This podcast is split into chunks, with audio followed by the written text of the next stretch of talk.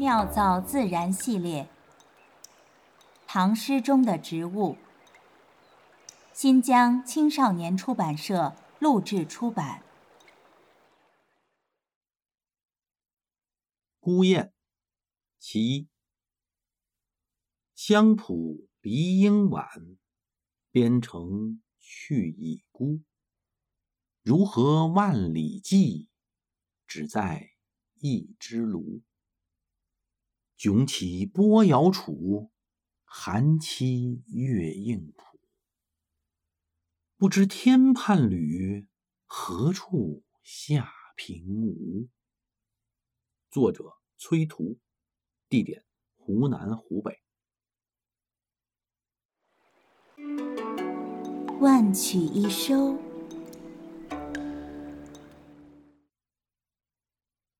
崔涂，唐末诗人，他常年漂泊于巴蜀、湘鄂、秦陇之地，诗歌多写羁旅感怀。崔涂亲眼目睹了大唐的沦亡，覆巢之下，安有完卵？国灭家破。惟余哀音。这首《孤雁》是来自诗人灵魂深处的凄鸣。迁徙的雁群总是成群结队，相互呼唤，以免离散。但若在天色晦暗、狂风暴雨的夜晚，难免会有气力不支的大雁掉出队伍。它翅膀带伤，难以高飞，嗷嗷悲鸣。胆战心惊，路途远万里，亲朋无觅处。孤雁的恐惧更胜于忧虑和孤独。《战国策》中的惊弓之鸟就是这样一只孤雁，窗未息，惊心未去，即便引弓虚发，也足够它陨落丧命。名人周挺评崔涂，相当精确中肯。他说：“此诗首二句已尽孤雁面目，三四句写其诗群彷徨，五六写他孤飞所没，结语之相惜相悲之意。从此意义上说，崔涂即为孤雁，孤雁便是崔涂。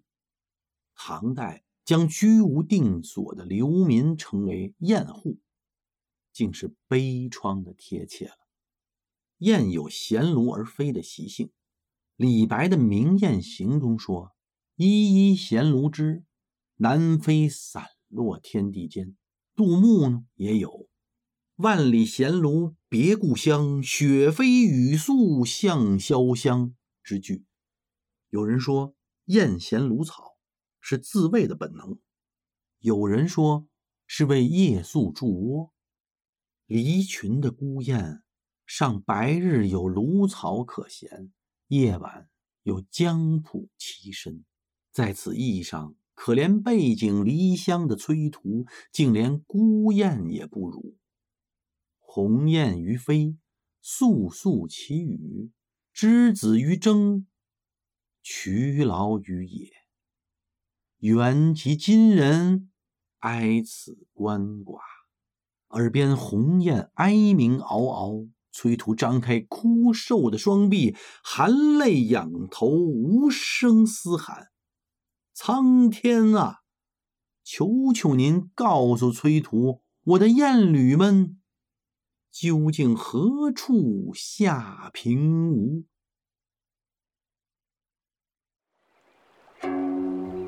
妙造自然。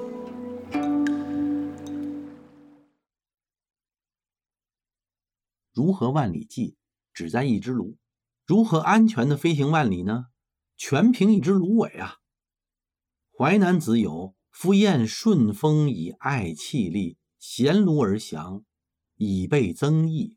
古人认为大雁衔着一根芦苇飞行是一种防御措施，以免被射杀。很难设想啊，为什么一根芦苇就能起到防御作用？那总不能像古代大将一样。凭手中的兵刃拨打凋零吧。联想到大雁飞行的时候，其实喜欢鸣叫，那口中衔着一根芦苇，是不是为了防止出声？从而暴露目标呢？在古代行军中，不是有那种叫“人衔枚，马裹蹄”的说法吗？大雁迁徙的时候，习惯于选择黄昏和夜晚，以起到一定的隐蔽作用。白天飞行的时候呢，则是边飞边鸣叫，用以呢互相联系。所以衔炉绝对不是为了安静。事实上呢，衔炉而飞只发生在筑巢期。大雁呢？喜欢在水边的高地上用附近的植物筑巢，那么这种生境里呢，芦苇无疑是最佳选择了。当大雁忙于筑巢的时候，就会看到它们叼着芦苇飞行。而筑巢期的大雁呢，非常警觉，难以捕捉，口中又叼着芦苇，所以很可能呢，它就引起了古人的误会。至于大雁衔芦而飞是为了自卫。还是为了规避猎人，则应该是古代文人的一种很普通的自然现象，被赋予了浪漫情怀。它是一种误解。芦苇啊，是一种分布非常广泛的挺水植物，以芦苇为主构成的湿地生态环境，是大量的鸟类的栖息地和繁育地。芦苇呢，不仅给它们提供食物，还为这些鸟类呢提供家园和。庇护所，可以说呢，每一片茂密的水边芦苇荡都是鸟类的天堂。每到繁殖季节，不光是大雁衔芦啊，包括白鹭、丹顶鹤、天鹅、白鹳、黑水鸡等等这些鸟，统统衔芦而飞。寒七月应蒲，诗中的这个蒲，并没有明确的说是哪种植物。从写作地点湖南、湖北的地理分析呢，也比较模糊，因为诗人不是植物学家呀，所以很有可能呢，他是把三种植物笼统的称为了蒲。那第一种是叫水竹，就是蜡烛的那个竹，火字旁一个虫。水竹呢是蒲草的植物学的正名，也叫香蒲，是香蒲科香蒲属水生或者沼泽生的多年生的草本植物。夏天呢，开黄色的花，生长在河湖岸边的沼泽地。东汉许慎的《说文解字》里边有“蒲，水草也，可以作席”。咱们日常常见的蒲类的用语和产品，其实指的都是香蒲草。比如说啊，蒲棒是香蒲的花穗，蒲包是用香蒲叶编织的，蒲墩、蒲团。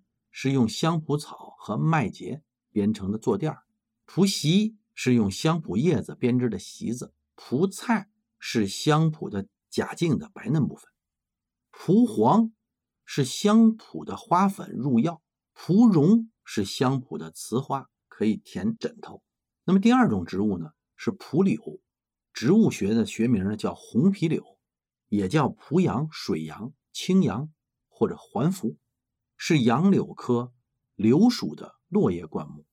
第三种呢是蒲苇，它是禾本科蒲苇属下的植物。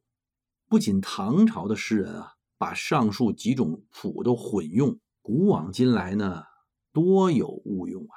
比如说啊，玉台新咏古诗为焦仲卿妻作，叫“蒲苇任如丝”，还有“妾当如蒲苇”。